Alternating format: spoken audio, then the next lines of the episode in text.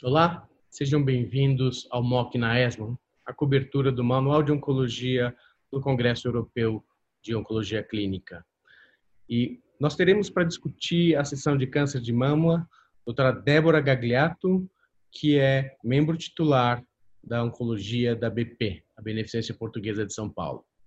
Débora, obrigado por participar. O que aconteceu na ESMO de importante na área de mama? Obrigada, Rafael. Aconteceram vários estudos importantes que a gente vai discutir em detalhes a seguir. Vou começar com, com terapia adjuvante. Temos o PALAS e temos o Monarch I. Ah, mesmo princípio de tratamento, um estudo fortemente positivo, outro totalmente negativo. Ah, você mencionou a questão das populações. Ah, você vê algum outro motivo para um tão discrepante drogas da mesma família terem resultados ah, tão discrepantes? Acho que são dois estudos muito importantes que merecem um follow-up mais prolongado. Os dois ainda é muito curto, especialmente na doença hormonal é importante, mas eu acho que o segredo de um ter sido positivo e o outro negativo foi realmente a seleção da população. Né? Essa é uma estratégia que, de forma clara, vai ser reservado para pacientes de muito alto risco.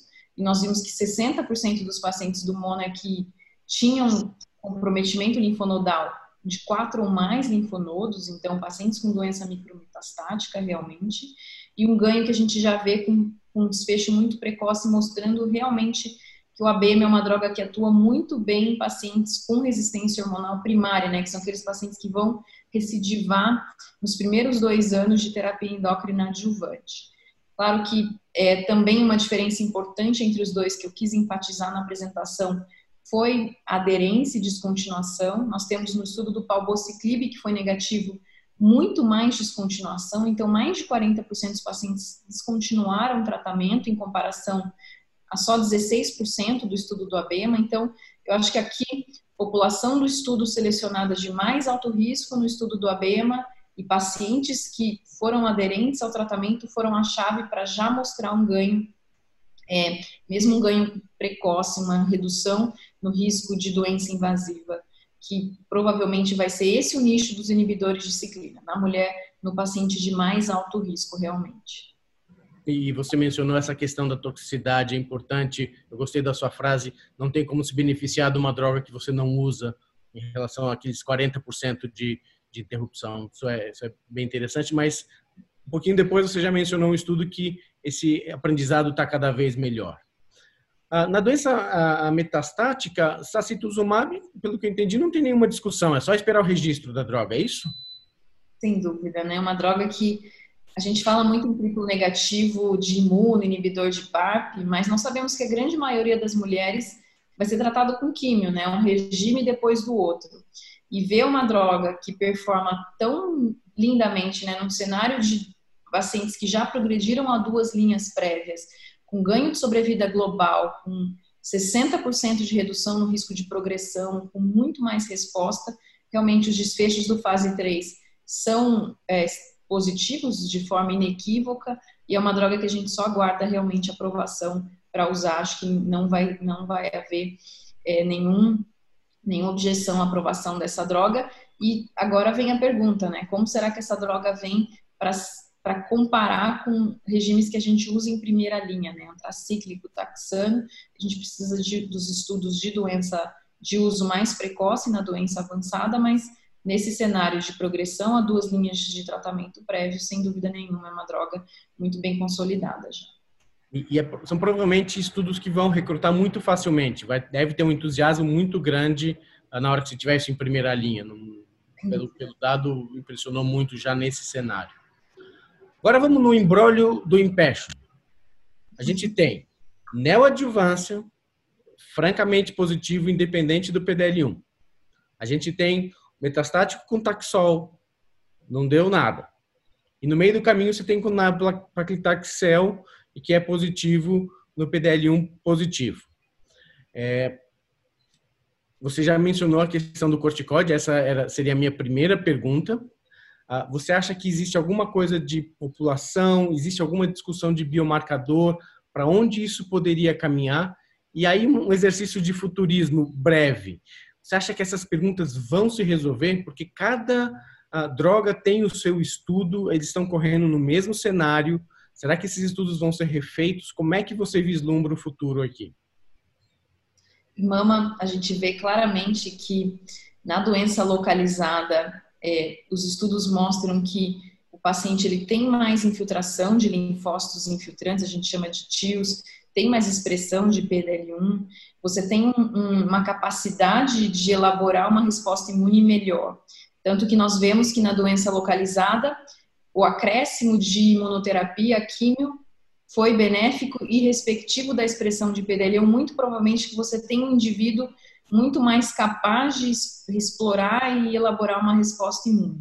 Então, eu acho que em mama, talvez se a gente puder incorporar essas drogas no cenário de doença localizada, tende a haver um benefício maior. Nós temos estudos em mama mostrando que à medida que esse paciente recidiva e ele vai sendo exposto a linhas de quimioterapia, ele vai a imunoterapia vai funcionando cada vez menos, né? Tanto que os estudos em monoterapia é, de imunoterapia em cenários de doença já refratária, múltiplas linhas de tratamento foram horríveis, né? Com taxas de resposta da ordem de 3, 4%.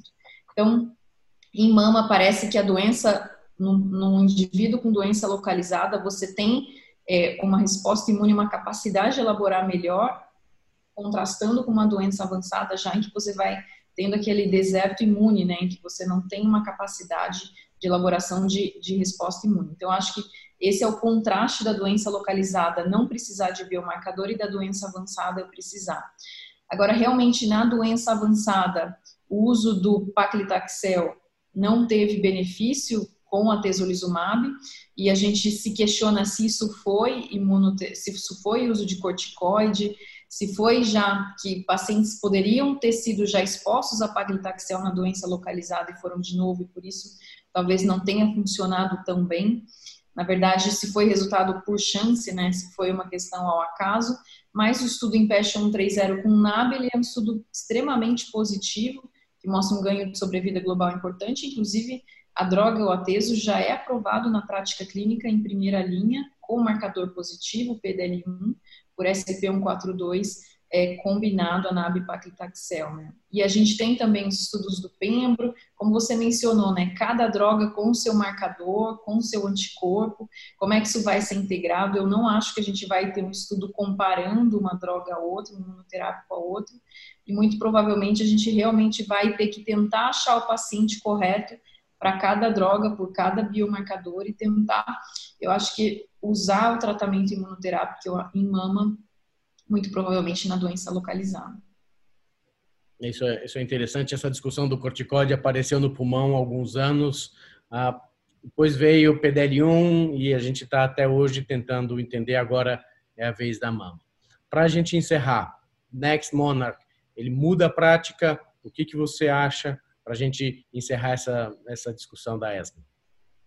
Muito legal. Esse estudo ele mostra que quando a gente combina com terapia endócrina, no caso o tamoxifeno, foi melhor números absolutos de sobrevida global. Então, é, a bemaciclib é aprovado em bula em monoterapia para tra paciente, tratamento de pacientes já refratários a múltiplas linhas de tratamento. E agora, com esse estudo, a tendência é usar a droga combinado a uma terapia endócrina, porque nós vimos que tem sim um efeito sinérgico, mesmo em pacientes que já progrediram a essa terapia endócrina no passado. Então, realmente é um estudo importante, um ganho de sobrevida global, embora um estudo pequeno, que não tem um poder estatístico formal para realmente definir de forma, estabelecer de forma definitiva esse ganho de sobrevida global, mas um dado provocativo que tende nós oncologistas associarmos terapia endócrina, porque deve haver ainda um, clone de células que se beneficia desse efeito sinérgico, né? Eu acho que é isso. Muito bom. Débora, muito obrigado pela revisão. A, gente está vendo que tem um monte de coisa cozinhando um pouquinho para o futuro, mas, como você mencionou, coisas que a gente já tem que usar na, na prática imediata. Muito obrigado. Obrigado, Rafael.